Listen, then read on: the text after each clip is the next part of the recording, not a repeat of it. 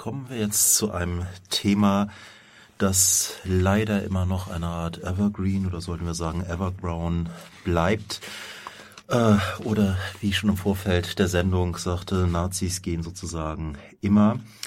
Spezieller beschäftigen wir uns heute mit dem Umgang äh, unter anderem der Justiz in der Nachkriegszeit mit NS-Belasteten, speziell die Harlan-Lüth-Kontroverse. Dazu habe ich endlich mal wieder einen ausgewiesenen Profi zu dem Thema äh, äh, im Studio. Hallo Christian. Danke für die Blumen. Christian Hübner ist äh, äh, Historiker und promoviert im Moment zum Thema Universitätsgeschichte im NS. Und das, was wir heute haben, die Halanül-Kontroverse, das war ein Artikel, den du veröffentlicht hast? Habe ich noch nicht veröffentlicht, das ist sozusagen noch in der Mache. Dann sind wir hier die Premiere, ja. ja, dann äh, kriegst du das wahrscheinlich besser hin. Äh, worum geht's ganz grob? Ähm, ganz grob geht es tatsächlich um eine Auseinandersetzung, die von einer erheblichen Bedeutung für die frühe Bundesrepublik gewesen ist. Einerseits wegen der darin Betroffenen und Verwickelten, weil das äh, etwas über Kontinuitäten der westdeutschen Gesellschaft und auch vor allem der westdeutschen Nachkriegsjustiz mit dem vorherigen Nationalsozialismus äh, aufzeigt. Und auf der anderen Seite ähm, wird darin aber auch etwas deutlich, was in die Zukunft wirkt, weil das äh, Lüth-Urteil, das schlussendlich 1958 vom Bundesverfassungsgericht gesprochen worden ist, von grundlegender Bedeutung für die Ausformulierung des Rechtes auf freie Meinungsäußerung in der Bundesrepublik mhm. gewesen ist. Also wir haben es sozusagen mit etwas zu tun, was zurückwirkt, aber was eben gleichzeitig auch in die Zukunft wirkt. Und die heutige Gegenwart in bestimmter Weise auch noch äh, beeinflusst. Und zwar sowohl im Aspekt der Auseinandersetzung mit der NS-Vergangenheit, wie eben auch, wenn es um die Frage der Grundrechte in der Bundesrepublik geht. Ja, also sozusagen das, was Geschichte sein sollte eigentlich. Ja, du hast ja so eine Art von Skript oder so eine Art von groben Ablauf, dann würde ich sagen, legen wir da mal los, oder? Mhm.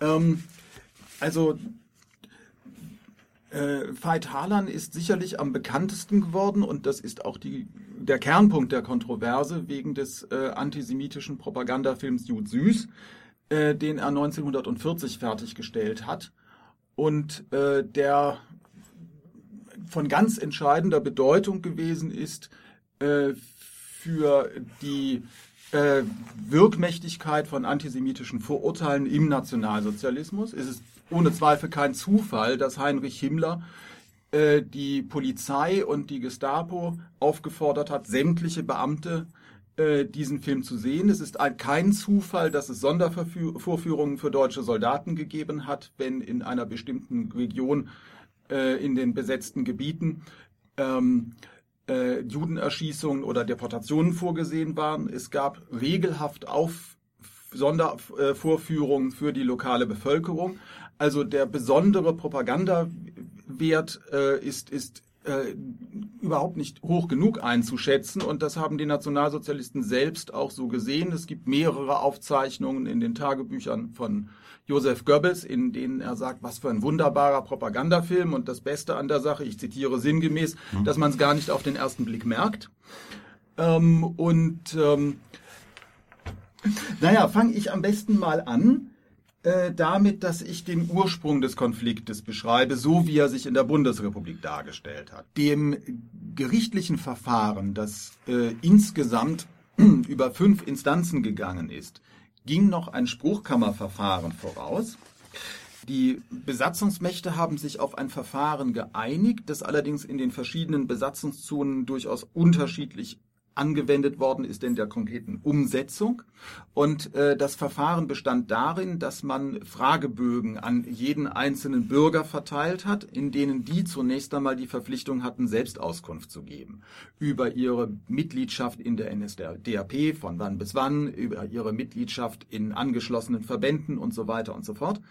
Ähm, und die waren dann äh, Grundlage für sogenannte Spruchkammerverfahren. Und im Falle von äh, Veit Harlan hat sich der Zentralausschuss für die Ausschaltung von Nationalsozialisten in Hamburg mit dieser Frage beschäftigt und hat ihn erstaunlicherweise in die Kategorie 5 der Entlasteten eingestuft. Und entlastet hieß nicht nur, dass man zu keinem Zeitpunkt und in keiner Weise dem Nationalsozialismus äh, sich, sich positiv gegenüber verhalten hat, äh, an äh, Verbrechen oder Handlungen des Regimes mitgewirkt hat, sondern es hieß auch, dass man zum Kreis der, derjenigen gehört hat, die Widerstand geleistet haben.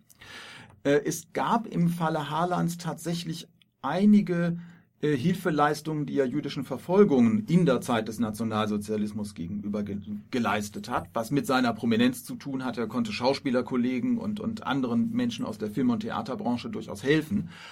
Äh, aber das äh, steht selbstverständlich in keinem Verhalten zu seinen Filmen im Nationalsozialismus und da ist tatsächlich ja Jud Süß nur die Spitze eines Eisberges. Es gibt später noch den äh, Propaganda- und Durchhaltefilm Kolberg und es gab vorher äh, Melodramen, die er eben vor allem mit seiner Ehefrau Christina Söderbaum gedreht hat, die auch Ideologie des Nationalsozialismus, wenn auch in weniger direkter Form transportiert haben. Und ich denke, äh, in seiner Bedeutung weit unterschätzt wird auch ein Film, den Harlan 1937 gedreht hat, Der Herrscher, wo er einen Unternehmer porträtiert hat, äh, der im Grunde genommen all das aufsagt, was zur Volksgemeinschaft und zur Betriebsgemeinschaftsideologie des Nationalsozialismus gehört und wo er eben auch, und das ist ja das Besondere des Mediums Film, äh, diese Ideologie in, in tatsächlich sehr eindrucksvollen Bildern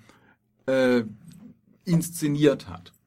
Und diese besondere Fähigkeit war es dann offensichtlich auch, die Joseph Goebbels dazu veranlasste, Harlan mit der Regie für den Film Jud Süß zu betrauen. Der, die Entscheidung der Spruchkammer hat damals schon zu einem Eklat geführt. Der eigentlich zuständige Unterausschuss, der äh, für Kultur die Verantwortung hatte, ist äh, geschlossen zurückgetreten. Das Verfahren ist auch einigermaßen dubios gewesen. Man hatte zusätzliches Material aus Berlin angefordert. Das war noch nicht eingetroffen, angesichts wohl auch der schlechten Verkehrsverhältnisse der damaligen Zeit. Äh, es waren auch nicht alle stimmberechtigten Mitglieder äh, des Ausschusses anwesend. Aber zunächst einmal auf dieser Ebene war Harlan zunächst entlastet und dann führte eben der nachfolgende Prozess zu einer erneuten Diskussion, nachdem auch dieses Urteil der Spruchkammer zunächst einiges an öffentlichen Kontroversen ausgelöst hatte. Das ist also auch in den Zeitungen breit diskutiert worden. Harlan hatte dieses Verfahren selbst betrieben, was damit zu tun hatte, dass er wieder in seinem alten Beruf, also als Filmregisseur, tätig werden wollte und sich dementsprechend bemüht, dieses Verfahren dann auch äh, zu beschleunigen. Und tatsächlich ist es ungewöhnlich, dass jemand, der in der Zeit des Nationalsozialismus eine so prominente Persönlichkeit war, so früh schon als entlastet eingestuft worden ist. Äh, üblicherweise, ähm, wenn man sich insgesamt ähnliche Verfahren anschaut, auch in anderen gesellschaftlichen Bereichen, äh, hat man es damit zu tun, dass die Personen zunächst durchaus in unterschiedlichem Maße als belastet galten, entweder aufgrund von formalen Mitgliedschaften.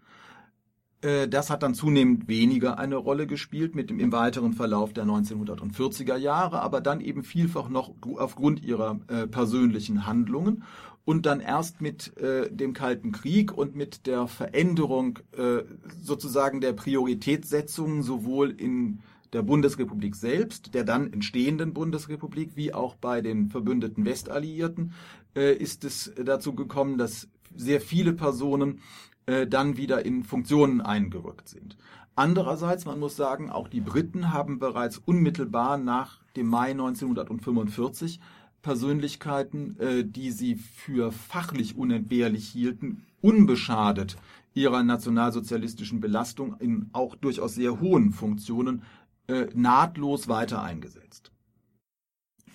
Naja, diese Geschichte, wenn man so will, äh, begann 1948, als sich äh, Veit Harlan mit seiner Frau Christina Söderbaum äh, in eine Aufführung, man kann schon sagen, geschlichen hat, die Uraufführung äh, eines Filmes, in dem es äh, um das Schicksal eines im Nationalsozialismus verfolgten und ermordeten Schauspielers ging.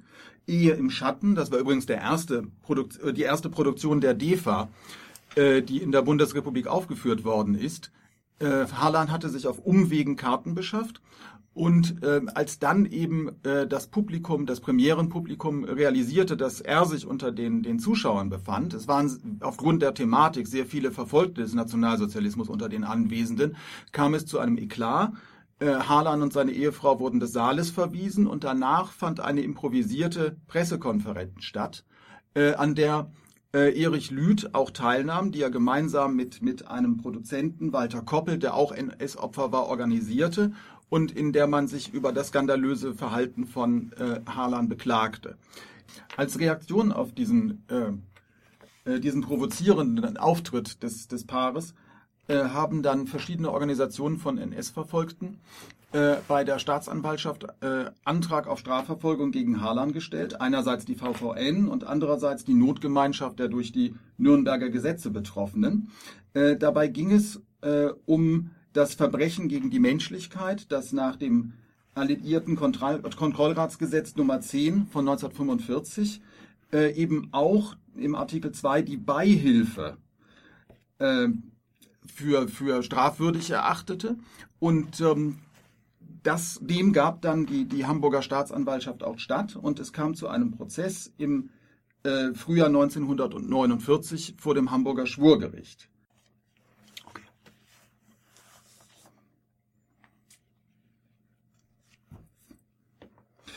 Der Prozess gegen Harlan wurde zu einem Medienereignis und zwar vor allem deshalb, weil auch viele prominente, prominente Regisseure und, und Schauspieler des äh, Nationalsozialismus als Zeugen aufgetreten sind. Ähm, es wurde zugleich auch äh, zu einer, einem bedeutenden Einschnitt, denn es ist bemerkenswert, dass die ersten Verfahren und die ersten großen öffentlichen Auseinandersetzungen um nationalsozialistische Vergangenheit sich tatsächlich vielfach um Theater und um Film, um Schauspieler und Regisseure drehten. Und tatsächlich gelten ja bis heute Harlan und Leni Riefenstahl als die beiden Symbolfiguren des Nationalsozialismus im Bereich der Kultur, im Bereich der Medien und das auch keineswegs zu Unrecht, nicht zuletzt eben auch aufgrund der Massenwirksamkeit ähm, ihrer, ihrer Arbeit, ihrer Tätigkeit. Ähm, es traten also zahlreiche bekannte Schauspieler und Regisseure auf. Dabei fokussierte sich der, der Prozess allerdings äh, bemerkenswerterweise auf Harlan selbst, obwohl es eine Reihe von anderen äh, Personen gegeben hat, die entweder als Schauspieler aufgetreten sind, also da wäre Werner Kraus zu nennen, der außer der Titelrolle des Jud Süß alle jüdischen Rollen des Films dargestellt hatte, nach eigener späterer Behauptung, um sich zu entlasten, ähm, habe er das so gemacht, weil er auf diese Weise Goebbels davon abbringen wollte, ihn in diese Rolle zu berufen. Äh, und tatsächlich aber äh, muss man sagen, dass das in das Kalkül des Nationalsozialismus ja ganz ausgezeichnet hineingepasst hat. In dem Moment, wo ich Juden nicht als individuelle Persönlichkeiten, sondern als Stereotyp, dadurch, dass ich sie durch denselben Schauspieler äh, verkörpern lasse, funktioniert das sozusagen ideal mit der nationalsozialistischen Propaganda des ewigen Juden. Ähm, die meisten der dort auftretenden Schauspieler und Regisseure haben dann äh, Harlan tatsächlich auch entlastet äh, und haben Aussagen zu seinen Gunsten gemacht, haben beschrieben, unter welch enormem Druck er gestanden habe. Äh, und tatsächlich wurde Harlan in diesem Verfahren freigesprochen. Äh, das war allerdings erst der Beginn einer dann längeren Geschichte. Äh, der, der, das Urteil stellte fest, dass die Verfolgung der Juden in keinem kausalen Zusammenhang mit der Massenwirksamkeit des Filmes gestanden habe. Also es wurde sehr wohl äh, von äh, dem Gericht festgestellt, dass es sich um einen antisemitischen Film von besonderer Bedeutung von besonderem Gewicht gehandelt habe. Aber das Argument war, äh, das Schicksal der Juden wäre nicht, äh, wäre kein anderes gewesen, wenn es diesen Film nicht gegeben hätte. Und weil es eben einen kausalen Zusammenhang nicht gegeben habe, äh, hat man äh, Harlan wegen Freihilfe in diesem Verfahren freigesprochen. Die Hamburger Staatsanwaltschaft ging dann in Revision. Damals äh, vor Gründung der Bundesrepublik saß das zuständige oberste Gericht der britischen Besatzungszone in Köln. Das hat dann zum Ende des, Jahr, äh, des Jahres äh, seinerseits ein Urteil gesprochen und äh, hat die äh, die, äh, das Urteil in Frage gestellt und hat gesagt, es sei sehr wohl Beihilfe zum Verbrechen gegen die Menschlichkeit geleistet worden, weil der Film bei zahlreichen, Juden, äh, bei, bei zahlreichen Deutschen erst zur Judenfeindschaft geführt habe und verwies äh, das Verfahren dann an das Hamburgische Oberlandesgericht zurück. Und dieses zweite Verfahren im Frühjahr 1950 fand dann auch wieder vor demselben äh, Vorsitzenden Dr. Walter Thyrolf statt, von dem dann später bekannt wurde, dass er im Zweiten Weltkrieg Staatsanwalt eines Sondergerichts gewesen war, äh, dass er bei geringsten Vergehen die Todesstrafe gefordert hatte und dass auch 20 dieser, Tod dieser Anträge auf Todesstrafe vollstreckt worden sind. Thyrolf musste sich dann später selbst noch einem Verfahren wegen seiner nationalsozialistischen Vergangenheit stellen, was allerdings für Juristen nicht ganz uncharakteristisch äh, ergebnislos eingestellt wurde 1959. Also wir haben es hier mit einer zweiten Auflage dieses Verfahrens zu tun.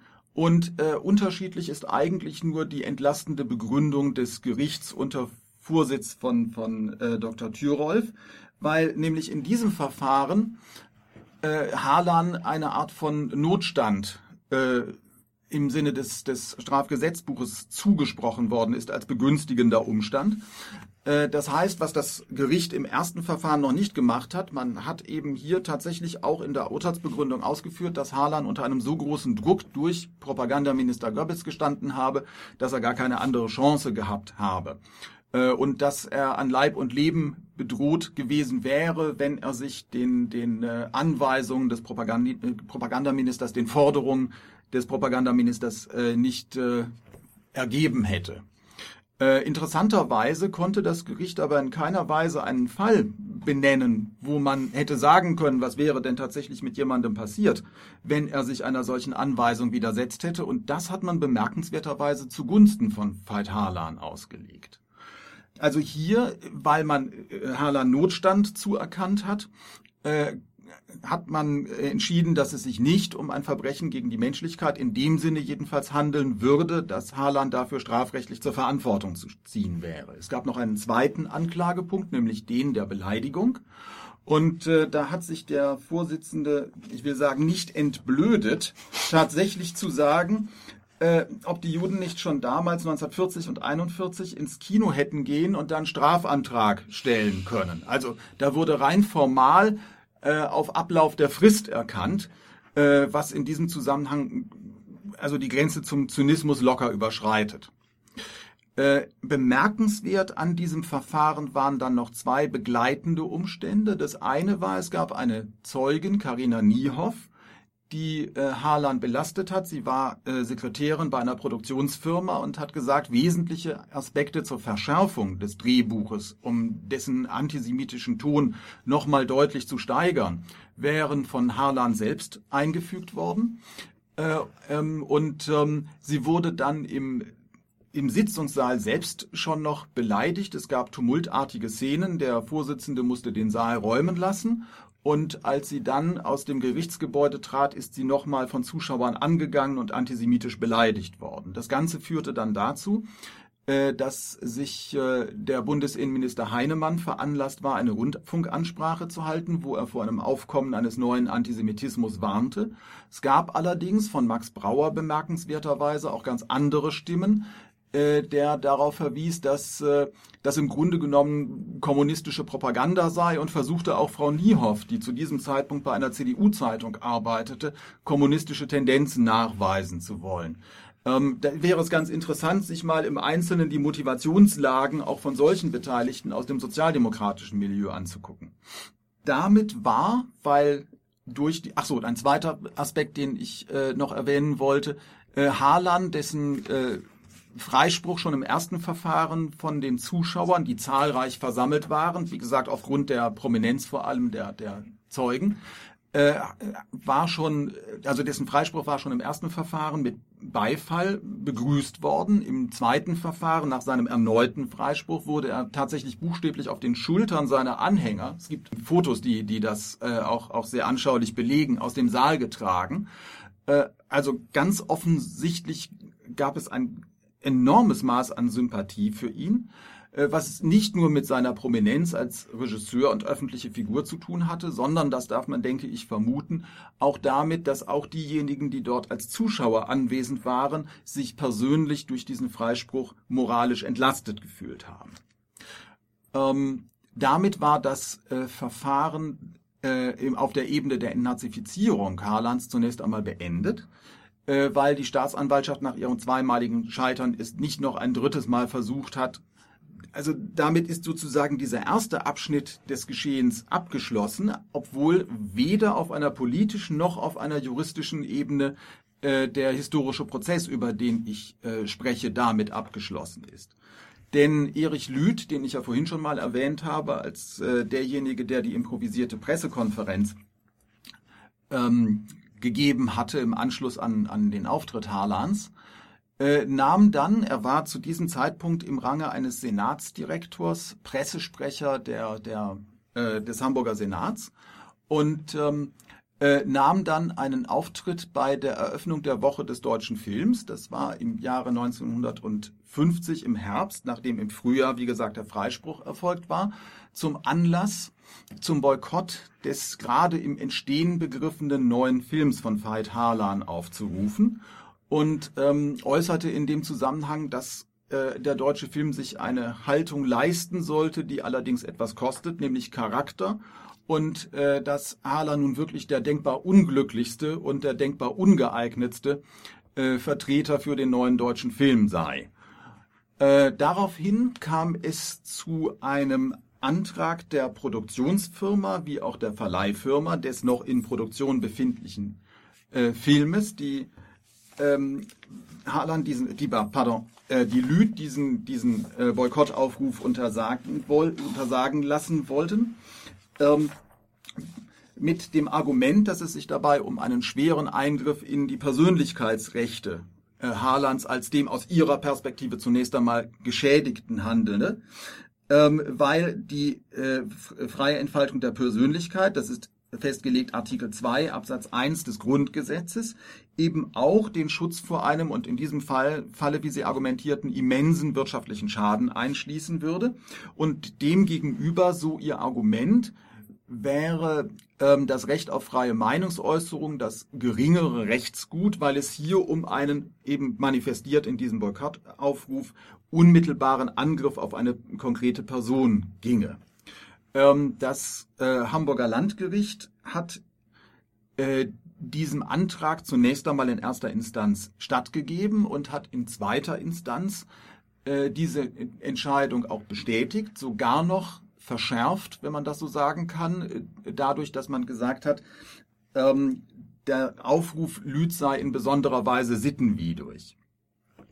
Das wiederum war äh, für Adolf Arndt, den sogenannten Kronjuristen der SPD, also ein prominenter SPD-Politiker und, und ein äh, führender Verfassungsrechtler der damaligen Zeit, Anlass, äh, sich Lüth zur Verfügung zu stellen und äh, ihm den Vorschlag zu machen, äh, eine Beschwerde beim Bundesverfassungsgericht einzulegen und auf diese Weise auch klären zu lassen, wie weit das Recht auf freie Meinungsäußerung in einer demokratischen Gesellschaft angemessenerweise zu gehen habe.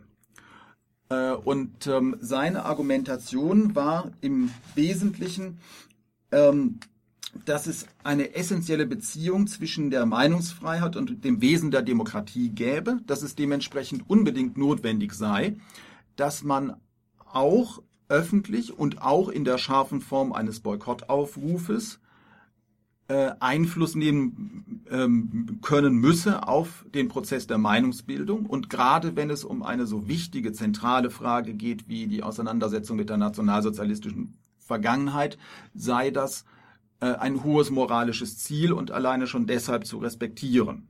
Äh, zum Zweiten argumentierte Arndt in seinem Schriftsatz an das Bundesverfassungsgericht, dass äh, Lydia keinerlei Möglichkeiten habe, seinem Boykottaufruf äh, Nachdruck zu verschaffen, weil er über keinerlei Zwangsmittel oder ähnliches verfügen würde und dass dementsprechend der Schaden äh, so immens eigentlich nicht sein kann, jedenfalls nicht durch das Handeln von Lüd, sondern bestenfalls dadurch, dass Menschen sich äh, veranlasst sehen, diese Argumente für, für wichtig zu halten. Aber genau diese Auseinandersetzung der Meinungen ist für eine Gesellschaft, die sich als demokratisch versteht, äh, ja wirklich etwas Zentrales und Essentielles. Und tatsächlich ähm, hat das Bundesverfassungsgericht allerdings erst äh, 1958 Lüth in dieser Frage Recht gegeben, seiner Ver Verfassungsbeschwerde stattgegeben, nicht zuletzt eben auch mit dem Argument, äh, dass es eine sogenannte Drittwirkung des Rechtes auf freie Meinungsäußerung gäbe. Das heißt, dass nicht nur, wie man das in der Weimarer Republik noch definiert hat, äh, das Recht auf freie Meinungsäußerung ein schlichtes Abwehrrecht des einzelnen Bürgers gegenüber dem Staat sei, sondern dass es eben auch eine zentrale Frage sei für die Auseinandersetzung zwischen Bürgern und dass in diesem Falle eben Grundrechte in ganz ähnlicher Weise gelten würden wie zwischen Bürger und Staat. Und damit ist tatsächlich durch eine wertorientierte Verfassungsrechtsprechung äh, der Geltungsbereich dieses Grundrechtes äh, auf zentrale Weise ähm, erweitert worden und das war dann Vorbild für sämtliche weiteren Entscheidungen des Bundesverfassungsgerichts zu dieser Frage. Eine besondere politische Brisanz hatten die Auseinandersetzungen in der damaligen Zeit, auch deshalb, weil es seit den späten 1940er Jahren, seit äh, 1949, äh, immer wieder auch zu Anschlägen äh, auf jüdische Friedhöfe, also Umstürzen von Grabsteinen und dergleichen gekommen war. Das heißt also, es ist in dieser Zeit auch gemahnt worden, wir haben es zu tun mit einem Wiederansteigen von Antisemitismus. Wir haben es damit zu tun, dass sich unter Umständen nationalsozialistisches Gedankengut wieder durchsetzt, was ja auch etwas zu tun hatte mit der gescheiterten und, und jedenfalls irgendwo mittendrin abgebrochenen Entnazifizierung. Äh, und so gesehen sind dann sowohl Personen wie Veit Harlan, der dann wieder als Regisseur tätig werden konnte, wie auch meinetwegen Landgerichtsdirektor Thürolf durchaus Symbolfiguren ihrer Zeit. Und ähm, äh, das wird man sagen müssen, dass traurigerweise, obwohl Erich Lüth vor dem Bundesverfassungsgericht Recht bekommen hat, 1958 äh, hat Harlan seinen achten Spielfilm, insgesamt neun hat er in der Zeit nach dem Zweiten Weltkrieg noch gedreht, fertiggestellt. Das heißt also, der war wieder dick im Geschäft. Alles klar, dann bedanke ich mich erstmal für den großartigen, interessanten Input und nach einer kleinen Pause äh, können wir ja noch ein bisschen vertiefend dazu plaudern. Wir sind hier immer noch bei den Kaffeehaus-Dilettantinnen hier auf FSK 93.0 101,4 im Kabel und bei der Harlan-Lüth-Kontroverse, beziehungsweise ein Thema, durch das wir sozusagen bottom-up ja viel über den Umgang mit der NS-Vergangenheit in der Nachkriegszeit und den Auswirkungen davon äh, festmachen können. Fangen wir dann mal das, äh, nach diesem doch sehr äh, komprimierten Stoff mit der Diskussion an mit den Folgen hat es ja einerseits erzählt von breiter Unterstützung für ähm, Weithalern bei den ersten beiden Prozessen, andererseits auch äh, von sag mal, einer sich hier konstituierenden Boykottbewegung. Äh, mal so suggestiv gefragt, war denn dieser Boykott ein Einzelfall? Nein, der äh, Boykottaufruf Lütz war tatsächlich äh, der Beginn einer für die frühe Bundesrepublik erstaunlich breiten und auch erstaunlich äh, dauerhaften Bewegung, weil es tatsächlich nicht unbedeutende Kreise der Gesellschaft gegeben hat, die sich äh, dieser Boykottbewegung dann auch demonstrativ angeschlossen haben. Unmittelbar nachdem das Hamburger Zivilgericht in seiner zweiten Instanz äh, Lüth wegen dieses Boykottaufrufes verurteilt hatte und ihm die Unterlassung äh, geboten hatte, äh, gab es einen Kreis von Hamburger Universitätsprofessoren, vor allem um Wilhelm Flittner und Bruno Snell. Wilhelm Flittner, Germanist aus der Jugendbewegung kommend und wie auch Bruno Snell äh, während der Zeit des Nationalsozialismus Gegner des Regimes, als solche beide an der Universität bekannt und für zum Beispiel die Angehörigen des Hamburger Kreises der Weißen Rose, die es ja nicht nur in München, sondern eben unter anderem auch in Hamburg gegeben hat, waren ihre Seminare, das kann man aus überlieferten Zeugenaussagen feststellen, so etwas wie Räume von Freiheit, wo sie sich eben auch unverbindlich und kritisch äußern konnten, also wo sie nicht dazu aufgerufen waren, äh, sich zum Nationalsozialismus zu bekennen, wie das teilweise eben in äh, den Veranstaltungen anderer Universitätslehrer ganz äh, explizit der Fall gewesen ist. Diese beiden und noch einige andere Hamburger Wissenschaftler schlossen sich dieser Boykottbewegung an, traten diesem Aufruf öffentlich bei, ebenso die Frankfurter Gesellschaft für christlich-jüdische Zusammenarbeit. Und in diesem Kontext Vers des Versuchs der Aussöhnung mit Israel, der Frü Friedensbitte für Israel, äh, hat dann auch Lüth schon sehr frühzeitig eine Rolle gespielt. Die Gesellschaft selbst ist dann 1952 begründet worden, aber Initiativen dafür gab es schon vorher. Also das ist sozusagen auch der zeitgeschichtliche Hintergrund. Und ähm, dementsprechend kam es in den Folgejahren immer wieder zu öffentlichen Demonstrationen, kam es zu öffentlichen Boykottaufrufen, die einerseits von äh, jüdischen Gemeinden getragen worden sind, dann aber auch von Gliederungen vor allem der SPD, äh, teilweise der SPD-Jugend, äh, die von der Gewerkschaft äh, getragen worden sind, aber von vornherein spielten dort eben Studenten auch eine führende und prägende Rolle und auch schon sehr früh der SDS, der ja eigentlich erst später und aus einem etwas anderen Zusammenhang bekannt geworden ist. Ähm, diese, diese Aufrufe, diese Demonstrationen stießen dann eine fortdauernde öffentliche Debatte an, weil bei jeder Premiere eines neuen Films von Veit Harlan äh, es eben zu öffentlichen Auseinandersetzungen gekommen ist. Ähm, das betraf dann nicht alleine die Bundesrepublik, sondern ähnliche Boykottbewegungen gab es auch in Österreich und gab es auch in der Schweiz, also im gesamten deutschsprachigen Film, wo es eben Aufführungen von Lüth-Filmen gegeben, von, von Harlan-Filmen gegeben hat. Ähm, und ähm, äh, diese Boykottbewegungen und, und die, äh, die öffentlichen Auseinandersetzungen machten dann ihrerseits auch immer wieder Schlagzeilen. Am eindrucksvollsten wahrscheinlich Anfang 1952 in Freiburg, äh, wo eine Demonstration angekündigt worden war. Auch der Rektor der Universität hat diese Demonstration in einem Statement unterstützt. Ähm, die Demonstration wurde begleitet von 20 Polizisten in Zivil, die sich also zunächst nicht zu erkennen gaben, aber dann plötzlich anfingen auf die äh, Demonstranten einzuprügeln, ohne Rücksicht auf Verluste. Und die uniformierten Polizisten, die zunächst nur dazu da gewesen waren, den Verkehr zu regeln, um den Ablauf des Demonstrationszuges sicherzustellen, die prügelten dann mit. Was der konkrete Anlass war, ist unbekannt, aber äh, offensichtlich gab es aber so etwas wie eine, ein Vorurteil der Polizisten, äh, die dann irgendwann zu der Anweisung Knüppel rausgeführt hat und dementsprechend sind dort äh, vor allem Studenten, äh, Studierende, äh, aber auch andere Demonstranten auf die übelste Weise zusammengeprügelt worden. Während der Polizeipräsident von Freiburg sich am Tage der Erstaufführung bei einem geselligen Beisammensein mit Veit Harlan und seiner Ehefrau befand. Das Ganze führte dann allerdings auch zu einer breiten Auseinandersetzung in der Presse und der Polizeipräsident wurde schlussendlich aus der SPD ausgeschlossen. Und ähm, der Stadtrat von Freiburg hat sich äh, quasi öffentlich entschuldigt, dass man es zugelassen habe, dass dieser Film aufgeführt worden sei und eben auch äh, für die Begleitumstände. Es kam zu einem Aufführungsverbot des Films.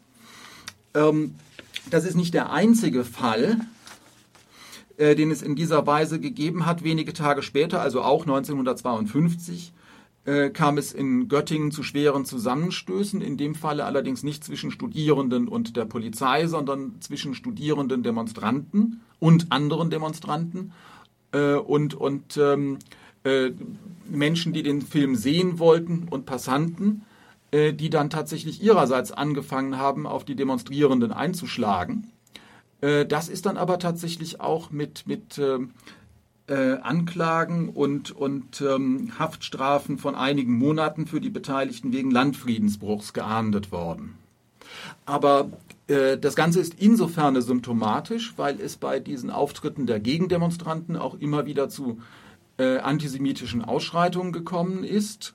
Ich würde heute noch Heil Hitler schreien, haben Leute gerufen. Zum Teil äh, wurden sogar äh, Propagandalieder des Nationalsozialismus, Wetz die langen Messer und dergleichen gesungen. Ähm, es ist hier offenbar wieder zu sehen ein Amalgam aus einerseits einer, wenn man so will, Fankultur, die sich für Veit Harlan und Christina Söderbaum und ihre Filme begeistern konnte. Aber andererseits scheint eben die Identifikation mit diesen offenbar auch im Bewusstsein äh, der Gegendemonstranten, Protagonisten des Nationalsozialismus, Entlastungswirkung für sich selbst gehabt zu haben. Und man scheint ganz offensichtlich auch das Gefühl gehabt zu haben, hier ist ein Anlass, wo man es wieder sagen kann. Ja, beziehungsweise auch ähm, interessant äh, an dieser Sache, wie soll ich sagen, die, äh, auch die Ambivalenz, wie soll ich sagen, wo Repression ist, ist Widerstand. Also dass wir eindeutig diese Kontinuität äh, in der Nachkriegszeit sehen, einerseits, andererseits aber auch gewisse, ich sag mal, gegen ähm, Bewegungen dagegen. Was ich daran halt auch so interessant finde, ist die, ich sag mal, sehr ambivalente Rolle von Sozialdemokraten. Also du meintest ja einerseits der ähm, Freiburger Polizeichef, der aber wieder ausgeschlossen wurde. Äh, einerseits ähm, die äh, Kommunismusvorwürfe gegen diese Zeugen beim äh, ersten Prozess. Und dann andererseits aber auch Adolf Arndt, hm. äh, der sich, äh, der sich äh, an die Seite von Erich Lüth gestellt hat. Und Erich Lüth war eben auch äh, Senatspressesprecher, äh, war eben auch ein hochrangiger Funktionär der Hamburger Staatsverwaltung, eben jenes äh, Bürgermeisters Brauer, der sich dann so ganz anders geäußert hat. Ähm, es ist schwer, dort eine klare Linie hereinzubringen. Und ich wüsste in diesem Moment, das müsste man sich wirklich im Einzelnen anschauen, welche taktischen Momente vielleicht bei solchen Aussagen gerade bei Brauer eine Rolle gespielt haben. Äh, sicherlich aber standen die meisten Funktionäre des DGB wie auch äh, der, der Sozialdemokratischen Partei auf der Seite der Boykottbewegung. Also die Prominenz von Sozialdemokraten hier an dieser Stelle bei der Unterstützung von Lüth, die, die ist durchaus zu sehen. Äh, nur eben auch in diesem gesellschaftlichen Milieu. Und ich meine, auch Brauer war im Exil und so gesehen Verfolgter des Nationalsozialismus. Selbst dort ist keine ganz klare, keine, keine ganz eindeutige Linie zu erkennen. Was man aber sicherlich sagen kann, ähm, ich habe ja eben von äh, zum Teil sehr gewalttätigen Ausschreitungen von Gegendemonstranten gesprochen. Äh, wenn man sich die äh, Zahl der, der Kinokarten und Kinobesucher anschaut, die die Filme Harlands gesehen haben, auch das waren immer wieder Publikumserfolge. Man könnte sagen, er hat beinahe nahtlos anknüpfen können an die großen Erfolge, die er auch im Nationalsozialismus äh, gehabt hat mit seinen Filmen. Äh, man wird davon ausgehen können, dass es auf der einen Seite wenn man so will, ein Meinungsbild der gesellschaftlichen Elite gegeben hat, das versucht hat, sich sehr klar abzugrenzen von nationalsozialistischer Vergangenheit. Ähm, und dass das, was in der Vergangenheit passiert ist, eben auch äh, zurückgewiesen und abgelehnt hat. Aber auf der anderen Seite muss man sehen, dass bestimmte durch den Nationalsozialismus geprägte Einstellungssysteme ohne weiteres weitergewirkt haben. Und zwar ganz offensichtlich bei einer deutlichen Mehrheit der Bevölkerung. Ja, wobei die, ich sag mal, involvierten Juristinnen, von denen du auch gesprochen hast, äh, ja auch sozusagen als Elite begriffen werden können. Also auch diese Linie so klar natürlich nicht, glaube ich. meine, ähm, da würde ich differenzieren. Auf der einen Seite ähm, das Schwurgerichtsverfahren vor Dr. Thyrolf, selbst mhm. im ersten Verfahren, hat ja schon sehr klar die Forderung enthalten, auch an Veit Harlan selbst, sich vom Antisemitismus der Vergangenheit zu distanzieren. Äh, er hat das dann getan auf einem Wege, den ihm das Gericht in gewisser Weise auch nahegelegt hat, nämlich äh, mit der Verteidigungsstrategie zu sagen, im Grunde genommen bin ich verhältnismäßig unschuldig, ich habe es vorhin angedeutet, derjenige, der die treibende Kraft war, war Goebbels und ich konnte mich dem nur nicht entziehen oder, oder nicht wirkungsvoll widersetzen. Ähm, und das ist etwas, was tatsächlich auch sehr typisch ist für den Umgang mit NS-Vergangenheit in der frühen Bundesrepublik und zwar durchaus auch über die Kreise der Justiz hinaus. Man hat die Schuld konzentriert bei einer relativ kleinen Schar von Hauptverantwortlichen. Die waren im Zweifel tot. Also man muss da nur an die äh, an Goebbels und, und Hitler selbst denken oder eben auch an die ähm, Hauptkriegsverbrecher äh, der Nürnberger äh, äh, Prozesse.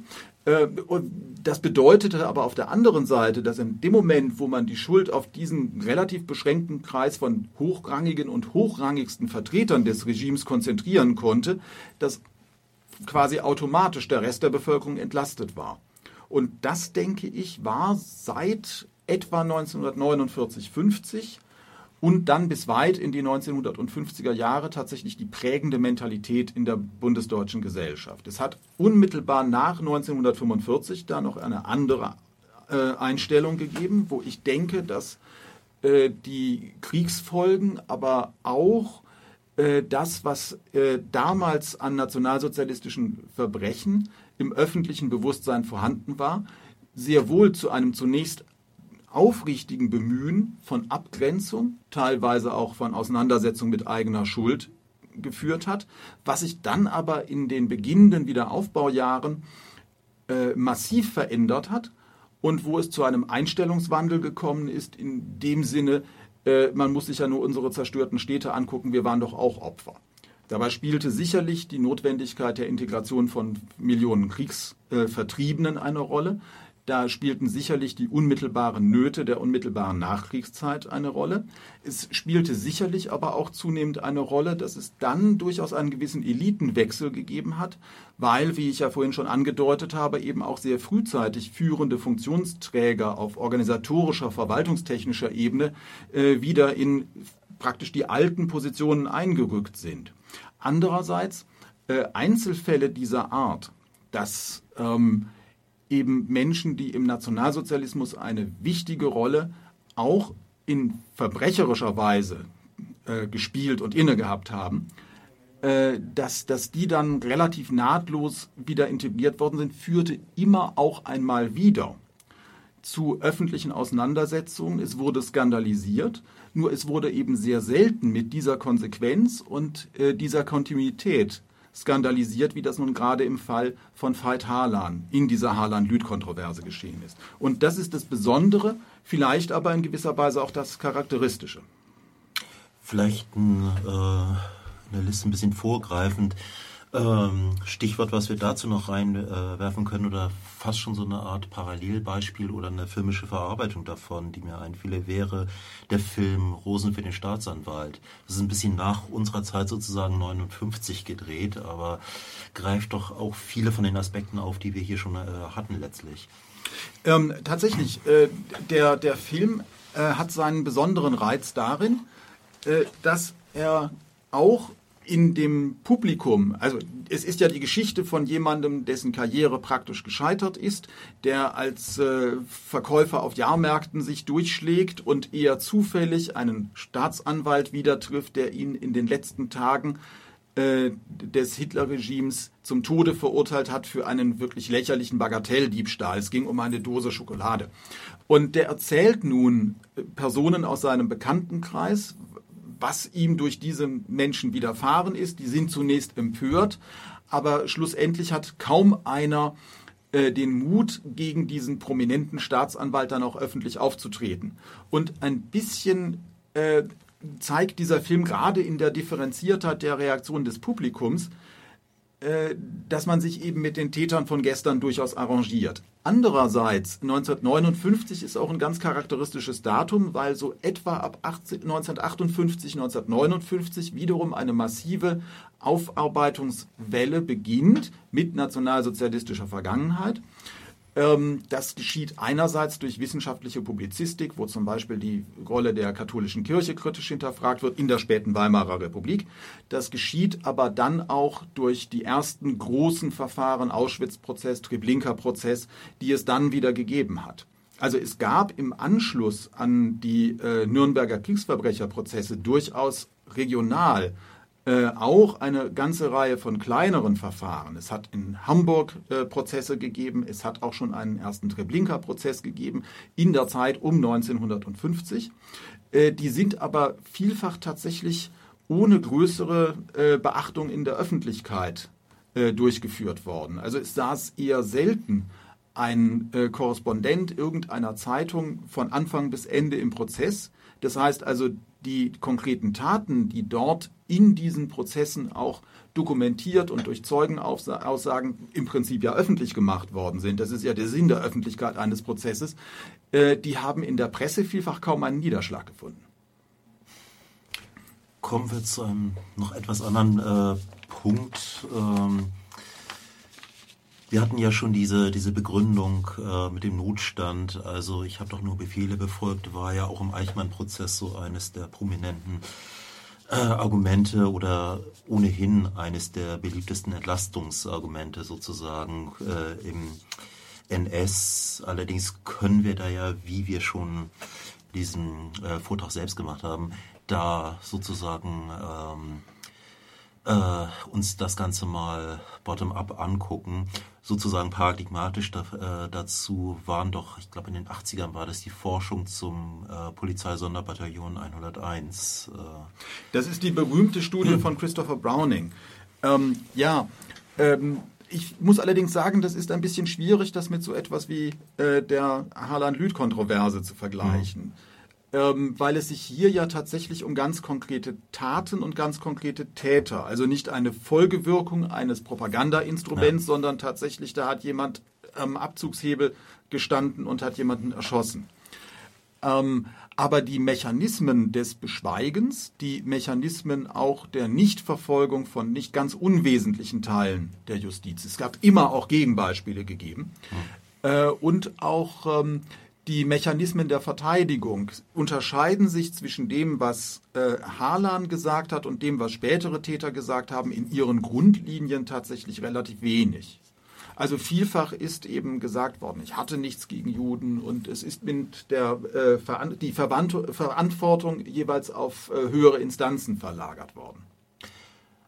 Wobei, wenn ich mich recht entsinne, ein Punkt war doch, da, äh, war doch auch, dass ähm, Mitwirkung da komplett äh, auf Freiwilligkeit basierte, beziehungsweise auch in dieser Studie gezeigt wurde, dass die wenigen, die nicht mitmachen wollten, äh, keine so sonderlich durchschlagenden äh, sozusagen Sanktionen dafür fürchten mussten.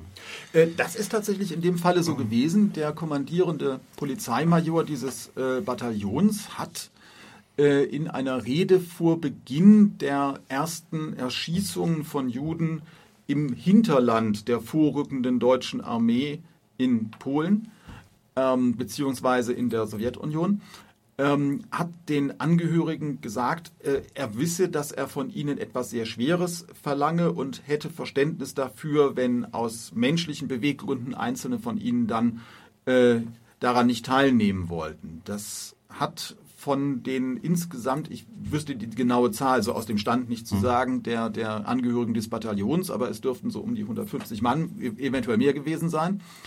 Ähm, das haben etwa ein halbes Dutzend dann auch in Anspruch genommen. Einige sofort und das auch durchgehalten. Andere äh, haben zunächst sich geweigert, aber dann aus einem Akt, äh, wenn man so will, der Solidarisierung mit ihren Kameraden dann später an Erschießungen auch teilgenommen.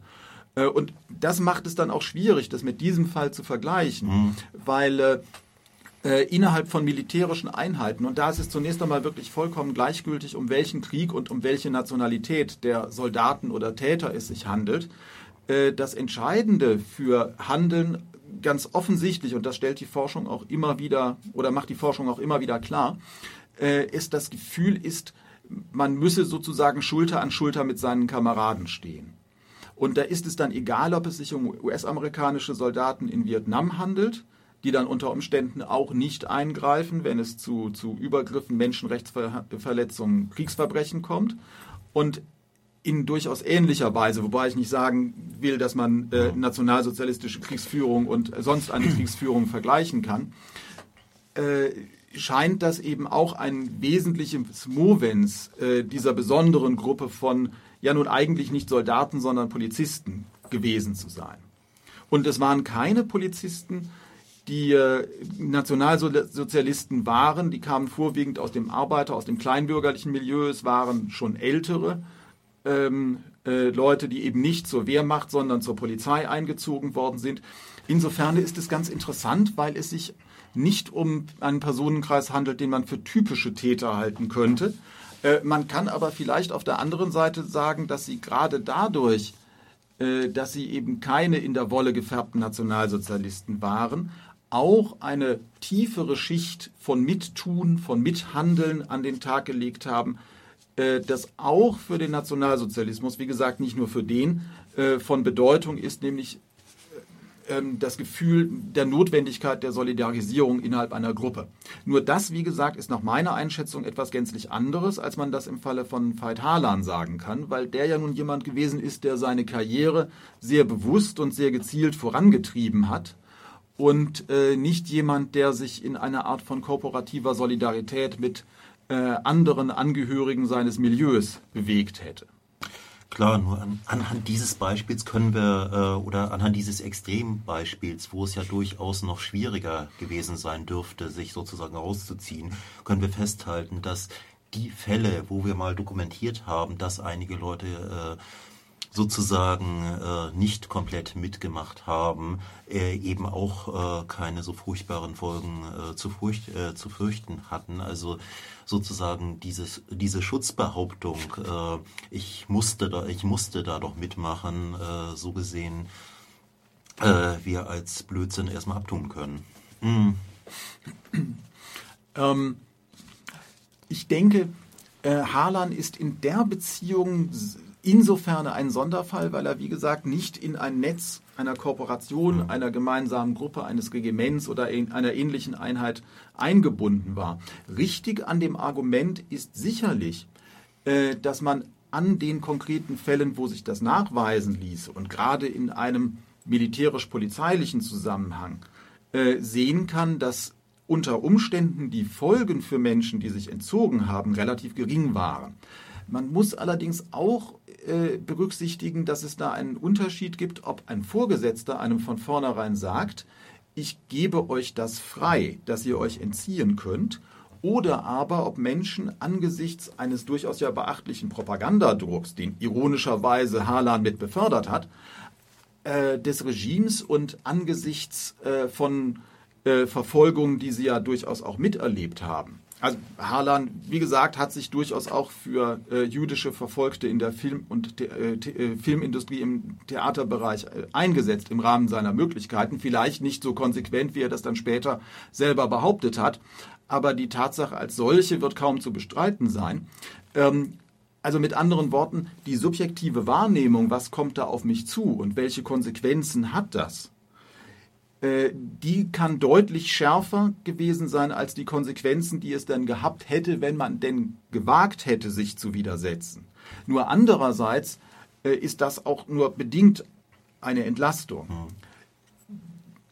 Das Schlimmste, was Harlan vermutlich hätte passieren können, wäre, dass er von seiner Funktion äh, entbunden und seine Prominenz verloren hätte und äh, im Zweifel wäre er an, zur Wehrmacht eingezogen worden. Aber ich kann mir nicht vorstellen, angesichts des Wertes, den Harlan immer wieder für das nationalsozialistische Regime bewiesen hatte, äh, dass ihm da so viel passiert wäre. Also zumindest die Vorstellung, er wäre ins KZ gekommen oder vor ein Erschießungskommando oder etwas derartiges. Äh, das mag Harlan sich hinterher selber eingeredet haben, dass diese Gefahr bestanden habe und Herr Thyrolf mag ihm das geglaubt haben, aber es war jedenfalls fern jeglicher Realität, soweit sich das irgend nachweisen lässt. Ich würde vorschlagen, wir machen eine kleine Musikpause. Wir sind noch immer in der Harlan-Lüth-Kontroverse hier bei den Kaffeehaus-Dilettantinnen und wollen uns jetzt in diesem Blog noch ein bisschen mit dem Film und dem Film im NS im Allgemeinen beschäftigen. Ja, Jutsus, das war ja äh, eine Romanverfilmung sozusagen. Äh, oder war es das? Jein. Also man liest es tatsächlich gelegentlich, äh, dass es eine Verfilmung des äh, Romans von Leon Feuchtwanger, den er im Jahre 1925 herausgebracht hat, Jud Süß, gewesen sei. Ähm, das stimmt so nicht, äh, weil der äh, Roman Feuchtwangers gänzlich andere Motive hatte. Es war nämlich im Wesentlichen auch eine Reaktion auf äh, antisemitische Vorfälle während der Weimarer Republik, eigentlich beginnend mit äh, der, ich denke, das hieß sogar offiziell Judenzählung 1916, weil es von rechtsnationalen Abgeordneten den Vorwurf gegen den jüdischen Bevölkerungsteil in Deutschland gegeben hat, sie würden sich während des Krieges eben dem Kriegseinsatz entziehen. Und daraufhin kam es zu einem verschärften Antisemitismus in der gesamten Zeit der 1920er Jahre. Eine Strömung allerdings, die auch nicht ganz eindeutig ist, weil eben auf der anderen Seite es auch äh, durchaus ähm, Anzeichen einer wachsenden Integration von ähm, in Deutschland lebenden Juden gegeben hat. Nur, wie wir alle wissen, die Tendenz, die schlussendlich obsiegt hat, war eben der Antisemitismus. Und in diesem Zusammenhang hat sich dann Feuchtwanger eben auch auseinandergesetzt mit der Problematik und aus seiner Sicht auch der Fragwürdigkeit von Assimilierungsbemühungen von Juden in Deutschland. Die Vorlage der Geschichte ähm, ist ein reales historisches Geschehen, das im äh, Fürstentum Württemberg im frühen 18. Jahrhundert spielt, als der damalige Herzog versucht hat, seine Macht zu erweitern, dafür einerseits Geldmittel benötigte und dann einen jüdischen Kaufmann als sogenannten Hofjuden, das war eine, man könnte sagen, Institution der Zeit, weil ähm, äh, jüdische Bankiers die Möglichkeit hatten, relativ unkompliziert auch durch Netzwerke Geschäfte machen zu können, die an der normalen Haushaltsplanung der Staaten, wo Finanzmittel ja immer durch die Stände bewilligt werden mussten, vorbeiliefen wo also äh, dieser Süß Oppenheimer äh, zum führenden Hofbeamten befördert worden war, äh, mit seinen Modernisierungsplänen, kann man sagen, auf den Widerstand der Stände stieß äh, und daran dann schlussendlich äh, gescheitert ist, zumal der Herzog dann überraschend starb und äh, Oppenheimer dann übrig blieb und ihm die Schuld zugewiesen wurde. Er wurde dann tatsächlich hingerichtet. Äh, und diese tragische Geschichte ist eben, wenn man so will, auch eine tragische Geschichte einer Assimilisierungsbemühung von Juden in Deutschland. Ähm, Feuchtwanger hat das so gesehen. Es gab allerdings, und das war für den Film von größerer Bedeutung, auch schon von Wilhelm Hauff von 1827 eine Novelle und einige andere kleinere literarische Vorlagen. In den 1920er Jahren wurde dann die Geschichte von Jud Süß Oppenheimer auch für die Geschichtsschreibung, es gab einige Biografien und Darstellungen zu äh, dieser Person und zu dieser Epoche äh, wieder in wachsendem Maße zu einem Thema. Und im Grunde genommen war äh, die Idee von Goebbels, einen Film über Jud Süß zu machen, eine Reaktion darauf, dass äh, diese positive Darstellung, diese zwar tragische, aber eben doch positive Darstellung einer historischen jüdischen Persönlichkeit äh, zu einem Massenerfolg geworden war, ein internationaler Bestseller geworden ist. Es hat dann bereits während der 1920er Jahre durch Nationalsozialisten erste Drehbuchentwürfe gegeben, die dann in den 30er Jahren nochmal überarbeitet worden sind. Äh, und schließlich vergab äh, Goebbels den Auftrag, diesen Film zu drehen, an, an ähm, Veit Harlan und äh, verpflichtete eine Reihe der prominentesten Schauspieler der Zeit, ich habe das vorhin schon im Falle von Kraus kurz angedeutet, äh, dazu an diesem Film mitzuwirken. Harlan wird nun nachgesagt, äh, er habe seinerseits das Drehbuch, das stimmt soweit auch, nochmal überarbeitet und dabei äh, dessen antisemitische Tendenzen noch deutlich verschärft. Das ist ein bisschen umstritten, weil es wahrscheinlich kaum möglich ist, das in allen äh, einzelnen Durchgängen genau nachzuvollziehen und nachzuweisen. Es gibt jedenfalls eine Reihe von prominenten Zeitzeugen und von Persönlichkeiten, die unmittelbar beteiligt waren. Karina Niehoff hatte ich vorhin erwähnt, äh, die das bestätigen. Ähm, und dementsprechend äh, muss man sagen, dass bestimmte Aussagen von Harlands auch als Entlastungslegende zu werten sind. Äh, auf der anderen Seite, dass der Schluss des Filmes, der mit der Verhängung eines ewigen Judenbannes und damit äh, sozusagen auch äh, als eindeutige dem Nationalsozialismus zeitlich vorauseilende Propagandahandlung äh, endet, äh, dass dieser Schluss von Goebbels persönlich und auch, dass die Art des Todes äh, des, des äh, Hauptprotagonisten äh, Julius Oppenheimer, äh, das waren Ideen von Goebbels. Das hatte sich dramaturgisch Harlan anders vorgestellt. Weil das auch äh, eine, eine gute Überleitung ist, äh, mal ganz suggestiv gefragt, war das denn jetzt ein Einzelfall, dass sich äh, Goebbels als Person so sehr in Filme eingemischt hat? Oder wie war das nochmal mit Filmindustrie im Nationalsozialismus? Mhm. Naja, äh, man kann auch hier von dem äh, Phänomen der Gleichschaltung sprechen. Äh, die einzelnen Produktionsfirmen, ob es nun UFA oder Terra oder andere waren, waren auf einer formalen Ebene zwar privatwirtschaftlich tätig, waren aber einerseits wirtschaftlich von einer Reichsfilmbank abhängig, die eben Finanzmittel eher in einem planwirtschaftlichen Sinne zuteilte. Ähm, und auf der anderen Seite gab es schon sehr früh eine sehr klare, ähm, einen sehr klaren Eingriff des Staates. Also das ging über die Reichsfilmkammer. Man musste deren Mitglied sein, um überhaupt in diesem Bereich tätig werden zu können. Wer politisch missliebig war oder rassisch äh, missliebig war, eben zum Beispiel jüdischer Herkunft war, wurde ausgeschlossen, hatte keinerlei Chancen in Deutschland noch arbeiten zu können. Äh, und auf der anderen Seite gab es eben tatsächlich auch die Kanzlei des Reichspropagandaministers, die sich äh, Filme sehr genau angeschaut hat.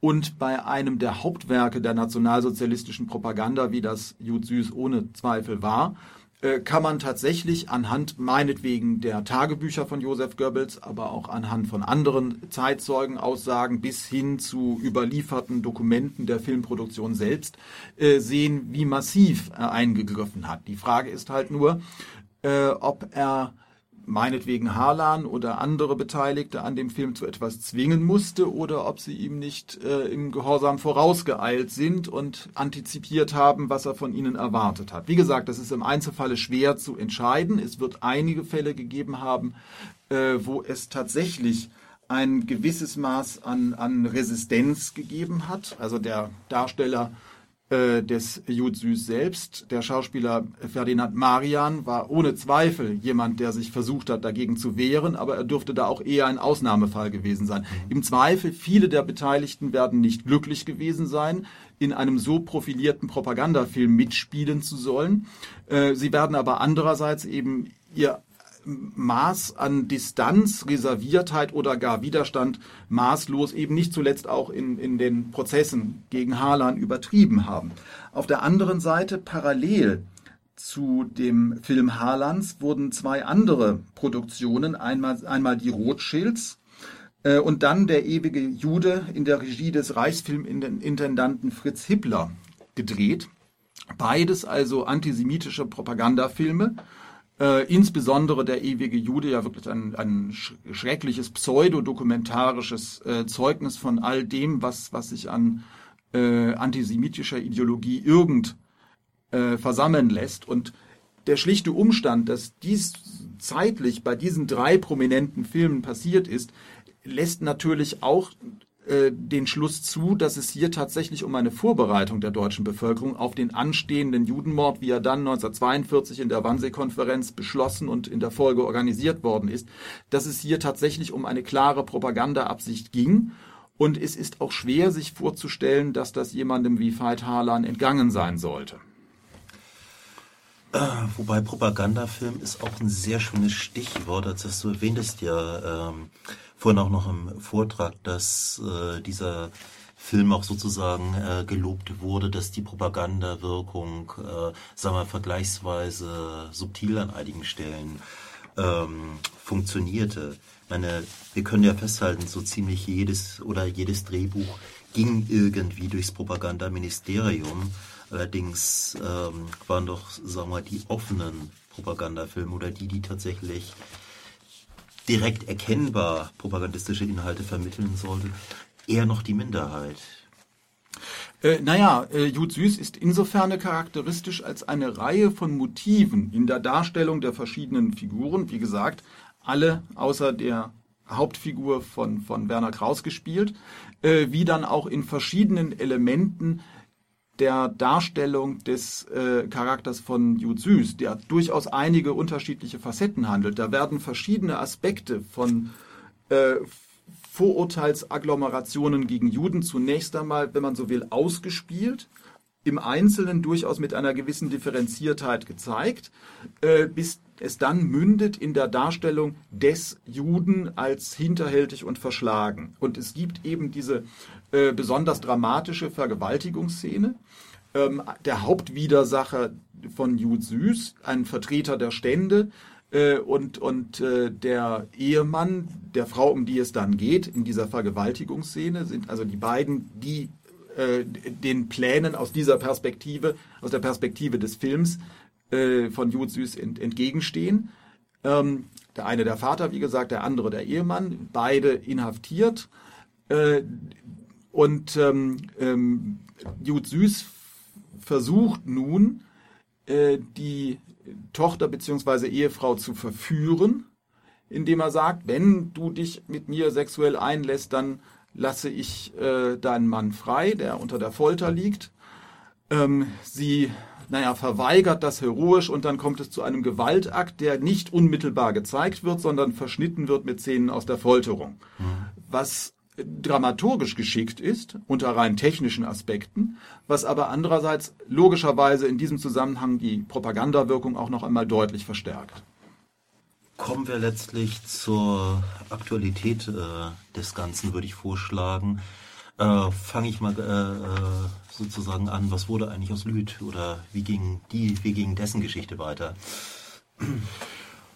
Ähm, also ich muss gestehen, ich weiß im Moment aus dem Stand nicht, wie lange er noch äh, Direktor der Senatspressestelle gewesen ist. Jedenfalls hatte für ihn diese Auseinandersetzung keinerlei Folgen. Er hat sich, äh, wie ich ja vorhin schon erwähnt habe, für die deutsch-jüdische Versöhnung eingesetzt, war ein prominenter Publizist und ähm, äh, Vielleicht wäre es sogar an der Stelle eher angezeigt, noch etwas zu dessen Herkommen zu sagen. Also ähm, in der Weimarer Republik war er als Journalist tätig und hat bei einer Hamburger Zeitung die künstlerische Filmkritik begründet. Also, dass man Filme nicht nur einfach besprochen hat im Sinne, der läuft da und da, sondern dass man sich wirklich kritisch auseinandergesetzt hat mit Filmen. Das ist ja in der Weimarer Republik erst allmählich aufgekommen und einer der führenden Vertreter in Hamburg ähm, dieser, dieser inhaltlich qualitativ kritischen Auseinandersetzung mit Filmen war tatsächlich Erich Lüth, was eben auch erklärt, dass er zum Beispiel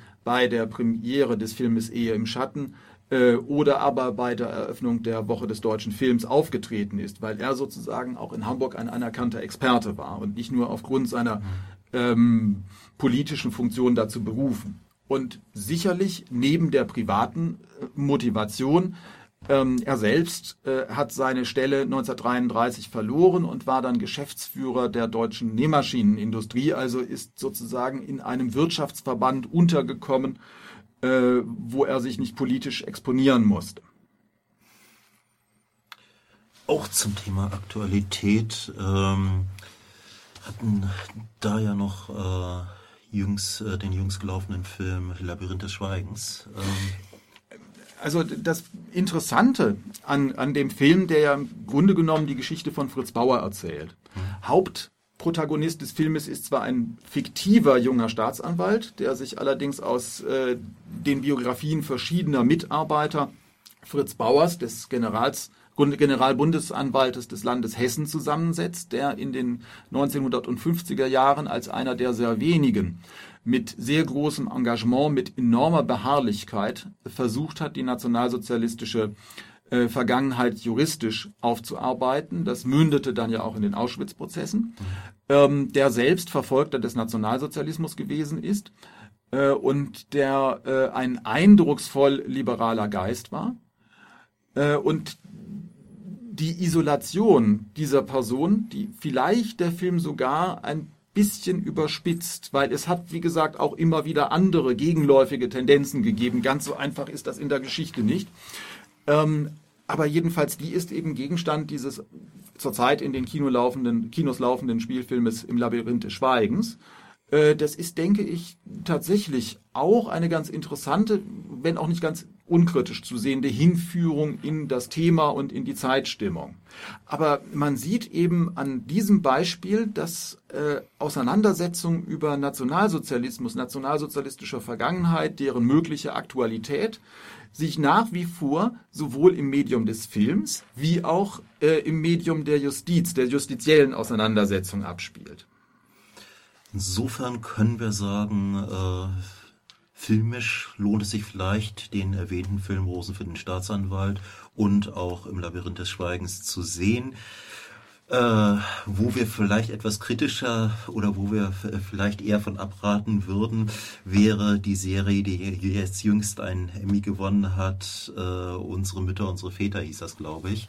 Ja, ja, das ist tatsächlich heute, äh, wo wir diese Sendung aufzeichnen, hm. ähm, berichtet worden, dass äh, bei den Emmys in New York muss die Veranstaltung stattgefunden haben diese Serie einen Preis bekommen hat und, und das, also das deutsche Fernsehen, das ZDF, stolz auf die internationale Anerkennung ist.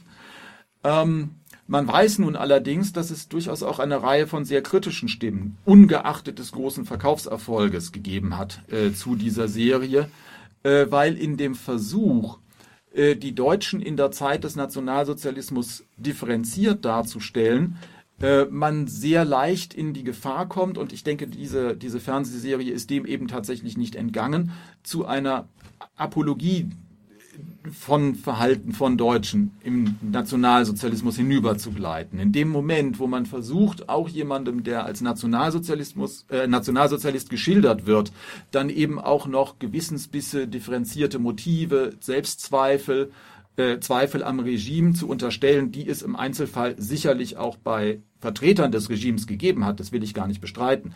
Aber wenn man das dann eben verschneidet mit Persönlichkeiten, mit, mit Protagonisten, die äh, Gegner oder Widerständler gewesen sind, dann gerät man tatsächlich bei dem Versuch, historische Realität fiktional aufzuarbeiten, sehr leicht auf eine schiefe Ebene was ja sozusagen nicht die erste, nicht die einzige äh, war, was die filmische äh, sagen wir, Verwurstung äh, des Nationalsozialismus war. Äh, insofern hoffe ich, wir haben heute ein etwas differenzierteres, etwas fundierteres äh, Bild äh, vermittelt, als es der Knoppismus, das zu nennen wäre, äh, versucht und dann bedanke ich mich erstmal bei Christian Hübner und bei allen HörerInnen für das Interesse. Wir kommen gleich nach der Musik nochmal wieder mit ein paar Literaturhinweisen. Ja, das waren auch mal wieder viele Informationen auf äh, wenig Zeitraum. Wer sich jetzt näher mit dem Thema beschäftigen will, äh, wo möge er sie mal nachschauen? Äh, das ist insofern schwierig, weil die meisten Titel, die mir dort einfielen, mit denen ich selber auch gearbeitet habe in Vorbereitung von dem, was wir hier heute gemeinsam veranstaltet haben, dann doch eher den Charakter von wissenschaftlicher Spezialliteratur tragen. Es hat von Michael Töteberg äh, mal ein Buch gegeben, äh, Filmstadt Hamburg, das zunächst 1990 erschienen ist, dann aber ich glaube so etwa zehn Jahre später nochmal aufgelegt wurde. Äh, und da gibt es tatsächlich auch ein kleines Kapitel zu Veit Harlan und äh, zu den Prozessen gegen ihn das äh, sicherlich als Einstieg äh, gut geeignet ist, weil, weil es auch äh, sehr anschaulich und konkret in der Darstellung ist.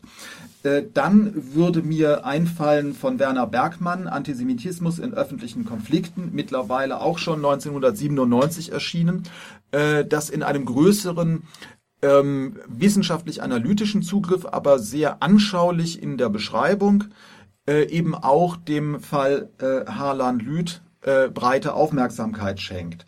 Es gibt dann von Wolfgang Kraushaar, erschienen im Mittelweg 36, äh, 1995, 96, also gerade äh, bei dem Band zum Jahreswechsel, einen kleinen Aufsatz Der Kampf gegen den Jud-Süß-Regisseur Veit Harlan, ein Meilenstein in der Grundrechtsprechung des Bundesverfassungsgerichts, der eben auch gerade die öffentlichen Demonstrationen besonders breit ähm, aufgreift und, und sehr ausführlich darstellt.